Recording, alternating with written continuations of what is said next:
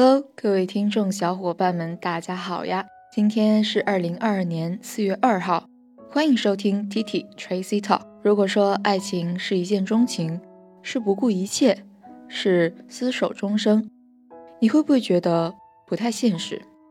今天小溪要和大家分享的电影，会让无论是否陷入恋爱的人沉思：爱情的本质是什么？相爱的两人应该如何相处？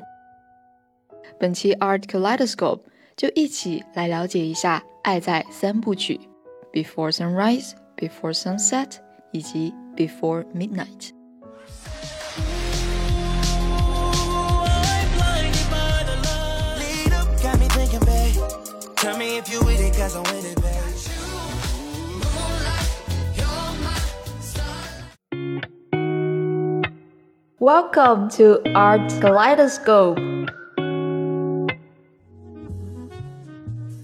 其中我特别喜欢中文翻译过来的电影名称《爱在黎明破晓前》《爱在日落黄昏时》以及《爱在午夜降临前》。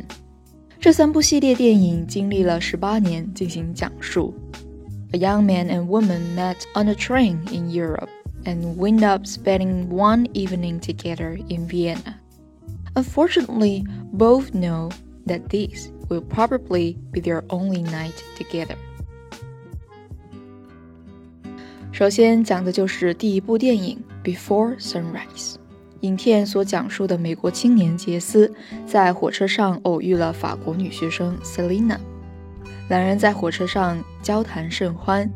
当火车到达维也纳的时候，杰西盛情邀请 Selina 一起在维也纳游览一番。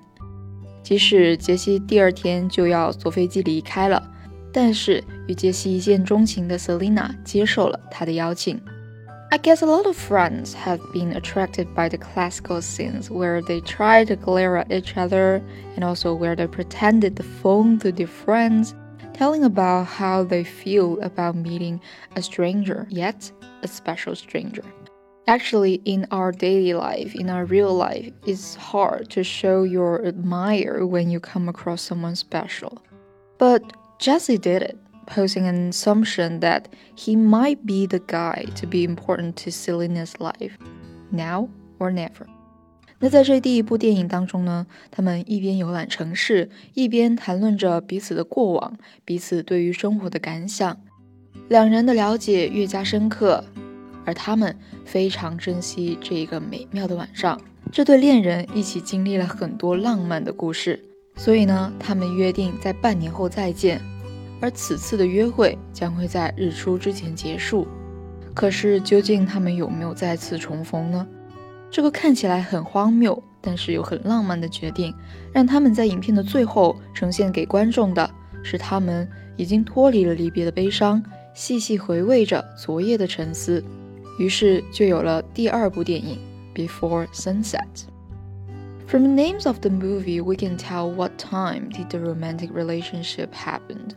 但是，好像这个时间也仿佛在告诉我们，这是人的生命的阶段。时间跨越到了九年之后。九年前，杰西和 Celine 在火车上不期而遇，怦然心动，在维也纳度过了疯狂而又浪漫的一夜之后，他们在日出前提出了分手，并且相约在维也纳重逢。但是九年之后，杰西已经成为畅销书的作家。而 Celine 则是法国环保组织的成员。杰西在新书里面娓娓道来的，正是九年前的浪漫夜晚。在巴黎促销新书时，杰西与 Celine 在书店相遇。然而，他们只有一个下午的时光相处。在日落之前，杰西就要乘飞机回到美国。两人在午后的巴黎街头散步，在美丽的护城河上泛舟，无所不谈，兴致勃勃。可是，就像命运的捉弄，快乐的时光像烟花一样醉人却短暂。Early 30-something American Jesse Wallace is in a Paris bookstore, the last stop on a tour to promote his best-selling books. This time, although he is vague to reporters about the source material of the book, it is about his chance encounter nine years earlier on June 15 to 16, 1994 with a Parisienne named Celine, and the memorable and romantic day and evening they spent together in Vienna. At the end of their encounter at Vienna train station, which is also how the book ends, they, not providing contact information to each other, vow to meet each other again in exactly six months at that very spot. As the media scrum at the bookstore nears its conclusion, Jesse spots Celine in the crowd. He who only found out the book when she earlier saw his photograph promoting this public appearance. Much like their previous encounter, Jesse and Celine, who is now an environmental activist, decide to spend time together until he's supposed to catch his flight back to New York, this time only being an hour. Beyond the issue of the six months meeting, what has happened in their lives in the intervening nine years, in their common lives, they once again talk about their philosophies of life and love, this time with the knowledge of their day together and how it shaped what has happened to them. 在影片的最后，杰西对 Celine 一送再送，难以忘情。Celine 用吉他和歌声怀念着内心深处的爱恋。 太阳就快落下去了，杰西就要误了飞机。或许他更不想错过的是命里注定的缘分。终于，我们迎来了第三部电影《爱在午夜降临前》。如今又一个九年过去了，杰辛和 Celine 已经一起生活，并且有了一对双胞胎女儿，对人生和爱情又有了更多的感悟。《爱在午夜降临前》就是赚取他们在希腊伯罗奔尼撒南部小岛度假的最后一天。导演查理德·林克莱特和两位主演就像是与影迷再赴一个每九年的约会。尽管三部曲的制作跨度长达十八年，但故事情节几乎可以写在一张纸的背面。电影关于只用人与人的对话讲述故事，两位主人公或行走在静谧的村落，或悠然坐在露台和餐桌前，不断地讨论着文学。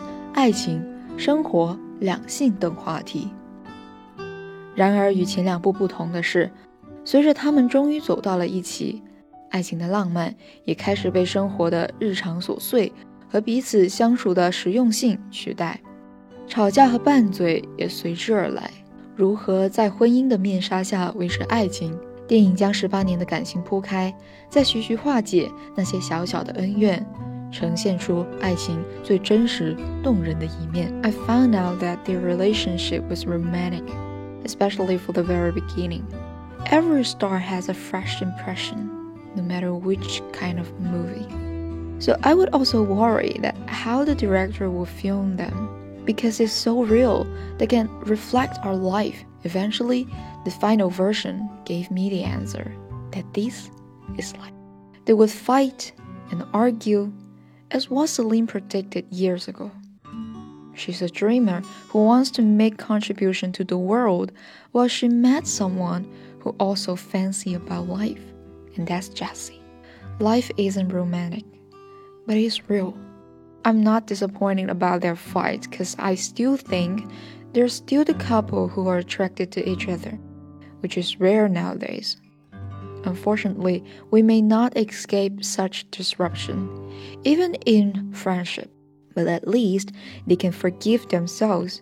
It's not about sacrificing for who you love, for you're always independent, which I can tell from both of them. 从简单懵懂到再次重逢， 再到相互陪伴，十八年的经历过得很长，但是很真实。看完这几部电影，我们可以继续对爱情充满期待，因为总有一个人懂你，始于外表，忠于内心。祝你晚安，好梦。